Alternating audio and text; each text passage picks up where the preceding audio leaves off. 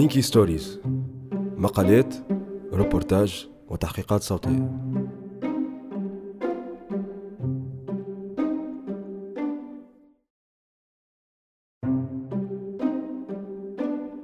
وقائع عملية تجسس روسية في تونس. بقلم منيا بن حمادي. قراءة مجد مستورة.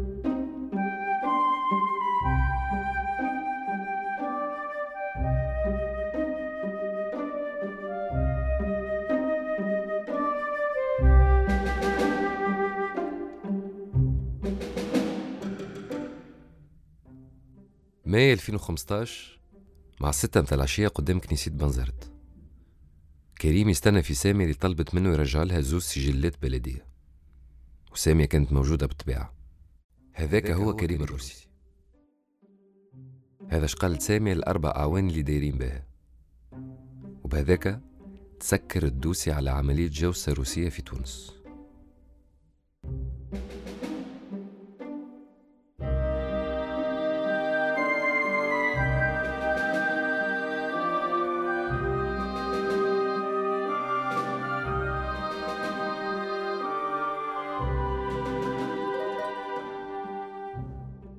أربع موظفين من بلديات مختلفة.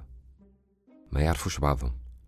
تحكم عليهم بعقوبات بين 8 و 15 سنة حبس.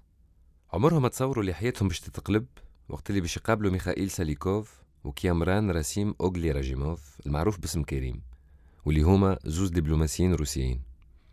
مدة خمس سنين من 2010 ل 2015 نجحوا الجواسيس الاثنين في الحصول على عدد كبير برشا من المعلومات والوثائق الرسمية الفارغة. ولا المتعلقة بأشخاص آخرين. بفضل المساعدة متى موظفين وموظفات تونسيين وتونسيات هالموظفين والموظفات قاموا بتسليم سجلات حالة مدنية. مضامين ولادة ووفاة وشهادات زواج وطلاق متاع توانسة وأجانب. تمكنوا زادة من الحصول على وثائق إدارية غير مستعملة ودفاتر عائلية فارغة وحتى أوراق بيضة فيها الطابع ليثبت أنها مطابقة للأصل. قبل أسابيع قليلة من إحباط العملية نجحوا الجواسيس الاثنين في الحصول على شهادة ميلاد باسم مريم بن إدريس المولودة عام 1986 وتبين خلال التحقيق القضائي اللي المرأة هذه ما هيش موجودة أصلا واللي هي هوية مدنية مفتعلة تخلقت على الأرجح باش تكون هوية وهمية لشخص خارج عن القانون ولا لجاسوسة خفية. وهذه تقنية جوسة معروفة بها المخابرات الروسية. باش يوصلوا لأهدافهم ميخائيل وكريم حاولوا ربط علاقة شخصية مع الموظفين بطريقة متواصلة نوعا ما. كانوا يجمعوا المعلومات حول الإجراءات الإدارية في لقاءات تتنظم في قهوة في أوتيل في بنزرت ولا في ريستوران في المرسى. وكانوا يطلبوا وثائق محددة ويلوجوا على أشخاص معينين. بعد التوقيف الموظفين عطوا برشا معلومات في جلسات الاستماع. أما ثم حاجات قعدت مخفية. كيفاش تم الكشف عن عملية الجوسة هذه؟ كيفاش موظف في وزارة العدل اللي هو ينجم يكون متورط يتم الاستماع ليه كمجرد شاهد في القضية وبعد يتسيب؟ كيفاش تم تسجيل ولادة وهمية ترجع لعام 1986 في المنظومة المعلوماتية من دون أي رقابة؟ وعلاش ما تمش الاستماع لموظفة في بلدية باب سويقة اسمها تذكر من قبل المتهمين؟ وعلاش ثم متهمين غيروا أقوالهم؟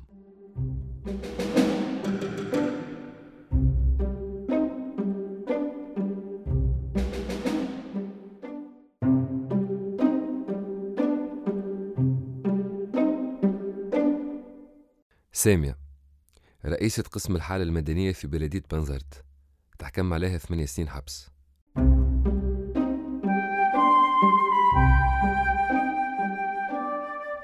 سامية هي أصيلة مدينة بنزرت وعندها أكثر من عشرين سنة موظفة في بلدية المدينة. وقت اللي توقفت في ماي 2015 كانت مسؤولة على قسم الحالة المدنية. كانت مغرومة بخدمتها تعيش في عائلة محافظة تمنحها من أنها تتحرر. وانفصلت على رجلها بعد تجربة زواج قاسية. هذا الكل خلى حياتها تقتصر أساسا على الخدمة والدار أما على قريب حياتها باش تتقلب. في بداية 2011 كلمها شخص أجنبي على الفيكس متاع بيروها يحكي بالفرنسي. الحكاية ما كانتش مفاجأة بالنسبة لها خاطر ثم العديد من الأجانب اللي يعيشوا في بنزرت الأجنبي هذا هو ميخائيل. قدم نفسه على أنه مدير المركز الثقافي الروسي في تونس وقال اللي يستحق الليستة متاع الرواسة المسجلين في بنزرت حب يتحصل على سجلات الولادات والوفيات. تقدم بمطلب رئيس البلدية وتمت الموافقة على الطلب. من وقتها ولا ميخائيل يجيب بشكل مستمر للبيرو رئيس القسم للاطلاع على السجلات من غير ما تلاحظ سامية أي حاجة مش عادية. ومع الوقت نشأت بيناتهم صداقة واتفقوا باش يتقابلوا خارج الخدمة. سامية قابلت ميخائيل في سهرية رمضانية عام 2011 جاء باش يهزها بالكرهبة. يا أخي لاحظت لي الماتريكول فيه علامة السلك الدبلوماسي. قعدوا في قهوة تابع الأوتيل وقعدوا يحكيوا على العادات وعلى الحياة اليومية. وقت اللي جاء وقت المرواح ميخائيل عطال لسامية جواب مسكر قال لها اللي في وسطه فلوس. رفضت عديد المرات أنها تاخذه. هذا اللي أكدته قدام قاضي التحقيق. لكن مع إلحاح ميخائيل قبلت. وقت اللي روحت للدار حلت الجواب ولقات فيه 700 دينار.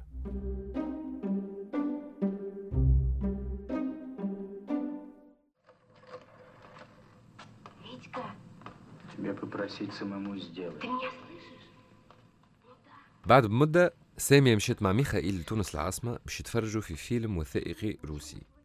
وقت اللي وصلها لدارها عطاها جواب خذته كيف كيف؟ بعد إلحاح منه. المرة هذه الجواب فيه 500 دينار. بعد أشهر وتحديدا في 2012 تقابلوا مرة أخرى.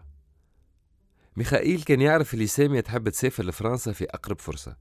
حب يعاونها يا أخي عطاها 700 يورو وسافرت سامية لفرنسا في شهر ديسمبر من نفس العام. حسب إفادة سامية ما كان فما شيء خلاها تفهم اللي ميخائيل طلب منها وثائق محددة باستثناء السجلات متاع البلدية في وسط 2013 قال لها اللي مهمته فات واللي باش يرجع لروسيا. وقبل ما يسافر قدم لها الشخص اللي باش يعوضه وهو كريم إبراهيم روسي يتقن العربية. مع كريم الأمور باش تتبدل شوية. عمرهم ما تقابلوا في البلدية أكثر لقاءاتهم كانت في تونس العاصمة. المرة الأولى هزها بكرهبته أما في المرات اللي بعدها ولات عندهم عادات يتبعوها. كانت تاخذ الكار اللي تهز من بنزرة المطار تونس قرطاج وين يستناها صديقها ويمشيوا يفطروا ويطلب منها وثائق تجيبهم له في الموعد الجاي. كريم كان قلبه كبير معها. عطاها 300 دينار في كل عيد ومرات 400 دينار. وألف دينار باش تعمل عمرة وهدالها smartphone وحاجة أخرين سامية قبلت الكادوات هذه الكل أما وقت اللي عطاها كريم بارفان في عيد ميلادها رفضت وذكرته اللي وقت اللي البارفان يتعطاه هدية يفرق ما بين الأصحاب والأحباب. سامية زادة كان قلبها كبير مع صديقها الروسي اللي ما استكفاش بمجرد الاطلاع على السجلات. خاطر انطلاقا من مارس 2014 تحصل كريم من سامية على وثائق إدارية قال لها اللي يستحقها باش يعمل دراسة وسامية ما شكت في شيء. وعطته نماذج فارغة لشهادة ميلاد وشهادة وفاة وعقد قران من جملة برشا وثائق أخرين. من جملة السجلات اللي تحصل عليها كريم ثم سجل ولادات عام 1987 قال لسامية اللي يحب ياخذ معلومات تخص شخص اسمه دوبون أوريون مولود في 11 أكتوبر 1987 واللي توفى النهار اللي بعده. السجل اللي فيه شهادة ميلاده تلقاه في دار كريم وقت اللي تفتش في ماي 2015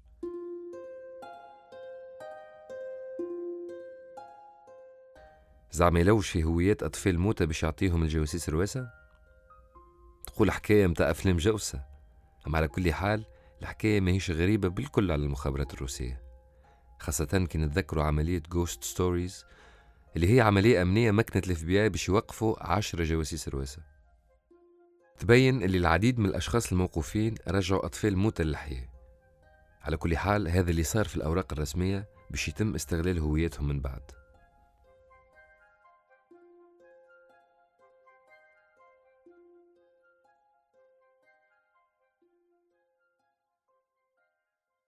زعما سامية كان في بالها بأهداف كريم؟ هي تأكد اللي ما كانش في بالها. أما برشا تحركات غريبة ما لقاتش كيفاش تفسرها. كيما اللي كتبته في الكرني متاعها. الاحتياطات اللازمة في الحالات القصوى. مثلا ثم مواعيد مع كريم كانت تتحدد ثلاثة شهور بالمسبق. وكتبة زادة اللي وقت اللي يبعث لها كريم ميل فيه شنو حوال هلا ولا عندنا برشا ما تقبلناش معناها لازمهم يتقابلوا من غدوة قدام restaurant في وقت معين.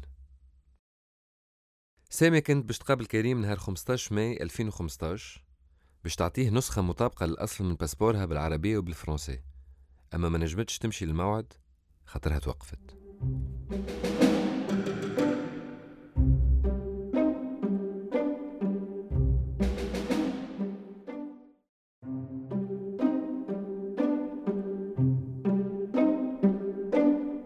مراد رئيس قسم الحالة المدنية بدائرة باب سويقة.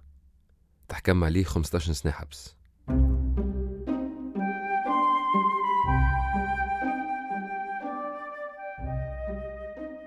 مراد موظف في بلدية باب سويقة من عام 2007 بعد الثورة ولا رئيس قسم الحالة المدنية. قابل ميخائيل أول مرة في جوان 2010 وكل شيء كان عادي. السيد الروسي جاء باش يستخرج وثيقة وكهو. في نوفمبر 2010 ميخائيل ومراد عملوا قهوة في حلق الواد.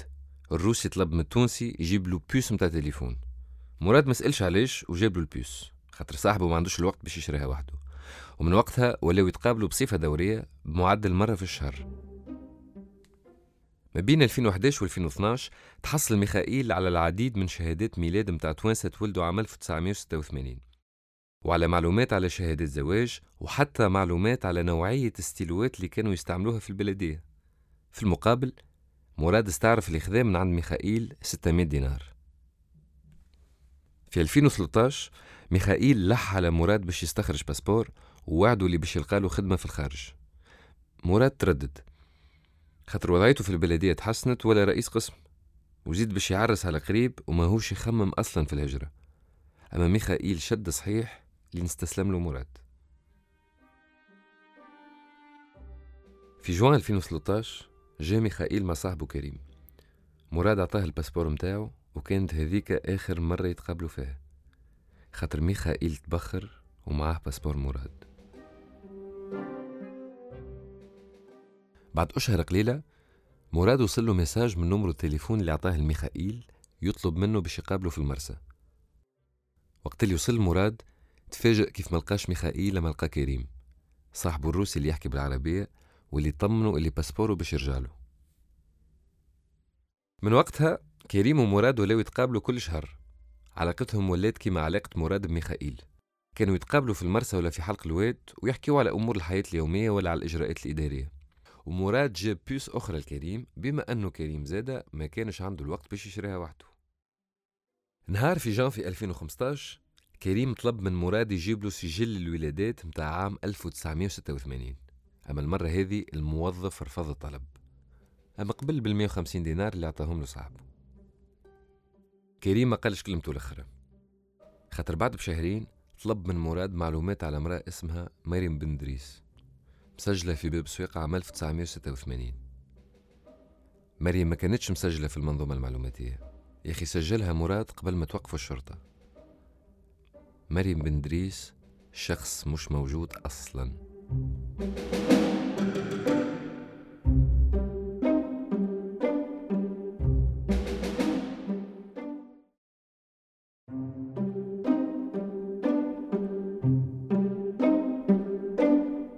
حسين موظف في دائرة العوينة.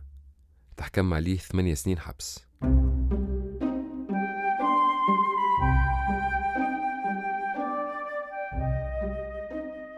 حسين موظف في بلدية حلق الواد من عام 2007 ترقى في 2010 ولا يخدم في دائرة العوينة التابعة لنفس البلدية.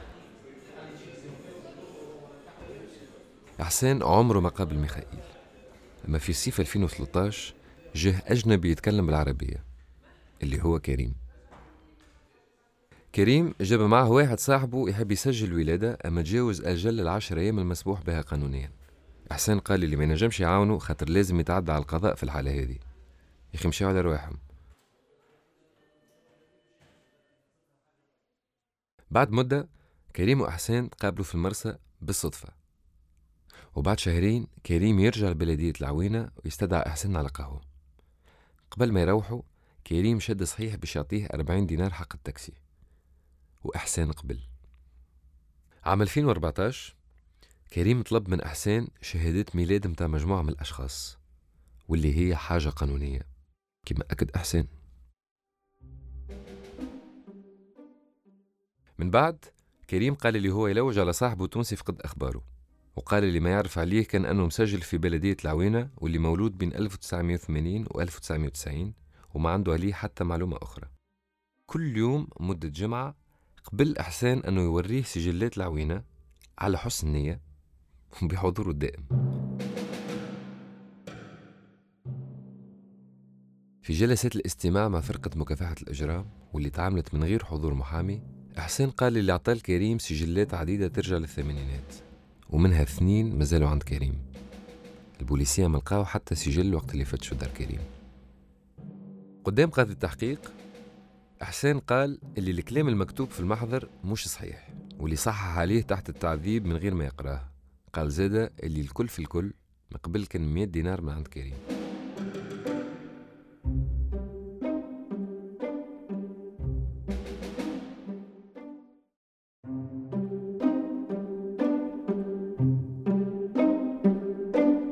شكيب عون مختص في المالية في بلدية المنزه تحكم عليه ثمانية سنين حبس.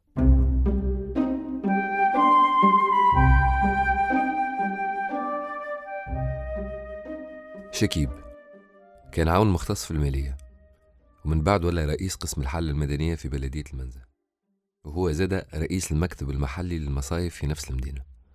وفي إطار النشاط هذا نظم شكيب تظاهرة في ماي 2013 والغادي قابل أجنبي يحكي بالفرنسي اللي هو ميخائيل. من غدوة رجع الروسي مع صاحبه كريم اللي قدم روحه على أنه رجل أعمال مهتم بتنظيم نشاطات ثقافية. اقترح على شكيب تعاون تونسي روسي أما عام كامل تعدى من غير ما يصير شيء. في ماي 2014 كريم كلم شكيب بالتليفون حكاوا على فكرة التعاون من غير ما يحدوا موعد. وفي 2015 كريم وشكيب تقابلوا في أوتيل باش يشربوا كاس. شكيب سأل كريم وين وصلت حكاية التعاون. أما كريم كان مهتم بخدمة شكيب في بلدية المنزه أكثر من اهتمامه بالتعاون الروسي التونسي في مجال الثقافة والمصايف والجولان وحب يعرف كيفاش ينجم يسجل ولادة بعد تجاوز الأجل القانوني المحدد بعشر أيام. حب زاد يعرف كان فما إحصائيات تخص الولادات والوفيات في الدائرة الإدارية اللي يخدم فيها. بالصدفة شكيب كان يخدم على النوع هذا من المعلومات في إطار الإعداد لخمسينية البلدية. وعد كريم اللي باش يجيب له الوثيقة اللازمة. في جلسة الاستماع في جويلية 2015 رئيسة البلدية قالت اللي ما عندها حتى علم بالاستعدادات للاحتفالات هذه خاصة وأنه خمسينية البلدية باش تكون عام 2029 بما أنه تم أحداثها عام 1979 في أفريل 2015 شكيب وكريم تقابلوا آخر مرة. الموظف عطاه لصاحبه دفتر عائلي كما طلب منه والشكيب ما راش مانع في أنه يجيبه له أما رفض أنه يعطيه الطابة اللي تحط على الوثائق باش تكون مطابقة للأصل. بالتوازي مع هذا شكيب قال لي هو مزروب خاطر عنده عيد ميلاد بنته. كريم اقترح عليه أنه يوصلوا لداره وهداله شوكولاتة ومقرونة طليانية وفواقرا باش يفرح بهم بنته. وشكيب ما راش مانع باش يقبل الكادوات هذم. من بعد تفاهموا باش يتقابلوا نهار 18 ماي أما ثلاثة أيام بعد العيد ميلاد شكيب توقف. علاش كانوا المواعيد يتحدوا بالمسبق؟ باش نقراو حسابنا كان ما نجمناش نحكيو بالتليفون نهارتها. هذا قال شكيب اللي كان juste يحب ينظم تظاهرة ثقافية تونسية روسية.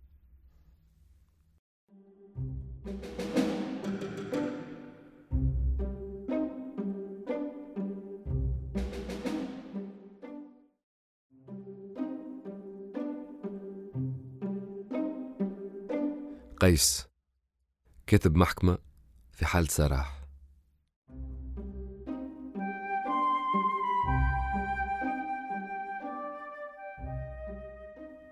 قيس يخدم كاتب محكمة في وزارة العدل.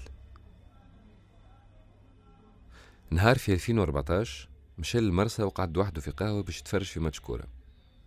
جاه راجل سأله كان ينجم يقعد بحذاه وبالصدفة الراجل هذاك طلع كريم. في وسط الحديث كريم قال لقيس اللي شافه ديجا في وزارة العدل واللي يستحق له في قضية خاطر يحب يعرف شنو الوثائق اللازمة باش يتحصل على الجنسية التونسية. تقابلوا الجمعة اللي بعدها وكريم قال اللي هو من أصل تونسي أما عاش في لبنان وهذاك علاش عنده أكسون. قيس كان منرفز نهارتها خاطر ضيع تليفونه. بعد بشهر تقابلوا مرة أخرى أما المرة هذه كريم ما جاش يديه فارغة جاب هدية لصديقه التونسي. تليفون. قيس قبل الهدية باسم الصداقة وهداه دبوزة زيت زيتونة في المقابل. وحسب محاضر فرقة مكافحة الإجرام آخر مرة قيس وكريم تقابلوا في مارس 2015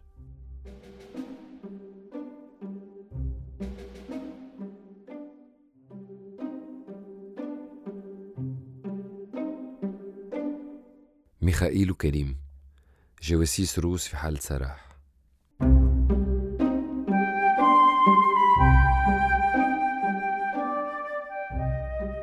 ميخائيل ساليكوف ظهر أول مرة في 2010 في بلدية باب سويقة وبعد اختفى تماما في أول الصيف عام 2013 ربط علاقات قوية مع سامي ومراد أما ما قابل شكيب كان مرة واحدة بحضور كريم وعمره ما قابل حسين. رسميا ميخائيل هو الدبلوماسي في السفارة الروسية وما تلمت عليه كان شوية معلومات. قبل ما يختفي ميخائيل عرف كريم على الأشخاص المستهدفين في عملية التجسس. وحل ثنية للمعوض متاعه مع سامي ومراد باش يجيبوا له الوثائق اللي حب عليها. كيامران راسيم أوغلي راجيموف. ظهر في 2013 أول مرة. وعكس ميخائيل كان يحكي بالعربية وعمره ما يعطي اسمه الحقيقي. كان يسمي روحه كريم إبراهيم. وفي علاقته بسامي ومراد اهتمامه كان مركز على زوز هويات تحديدا. مريم بن دريس امرأة مسجلة في باب سويقة أما هي غير موجودة أصلا. وأوريون دوبون ميت حي مسجل في بنزرت.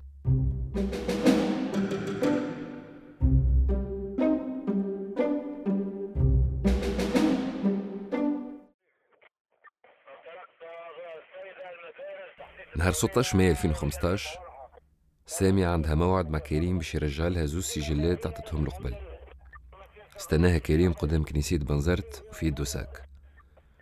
جات سامية أما مش وحدها. جاو معها البوليسية اللي وقفوها قبل بنهار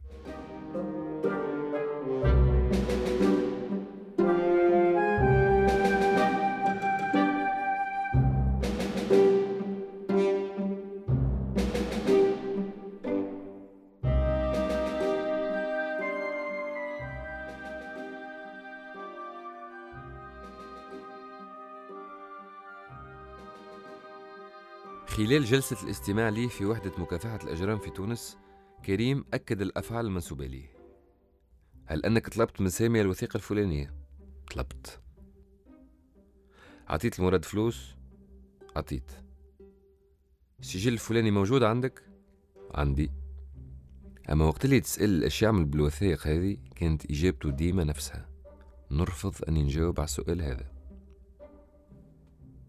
التحقيق ما طولش برشا مع كريم بحكم صفته الدبلوماسية. وقبل ما يتسيب هزته الشرطة لداره باش يفتشوها. الأعوان لقاو العديد من الوثائق المتعلقة بالحالة المدنية. شهادة وفاة وميلاد وزواج وشهادات خاصة بالموتى الأحياء. أما كريم ما كانش خايف من العقوبة خاطر يتمتع بالحصانة الدبلوماسية. هو زاد اختفى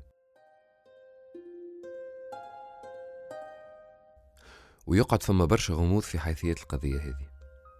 قبل كل شيء كيفاش تم الكشف على الشبكة هذه؟ ثانيا كيفاش تمت تبرئة قيس بالسرعة هذه؟ ثالثا ثم شخص ما تمش استدعائه بالكل رغم اللي شهادته كانت نجم تكون حاسمة وكانت نجم تخفف ولا تأكد الأحكام ضد مراد وهي أمال موظفة في دائرة باب سويقة رابعا ثم أقوال تغيرت من جلسة إلى أخرى. وأخيرا رغم اللي كريم ترحل لبلاده وفات مهمته ورغم تغيير السفير الروسي فإن السلطات التونسية والروسية ترفض أنها تعطي أي تصريح على القضية. وبش تقعد برشا أسئلة من غير أجوبة.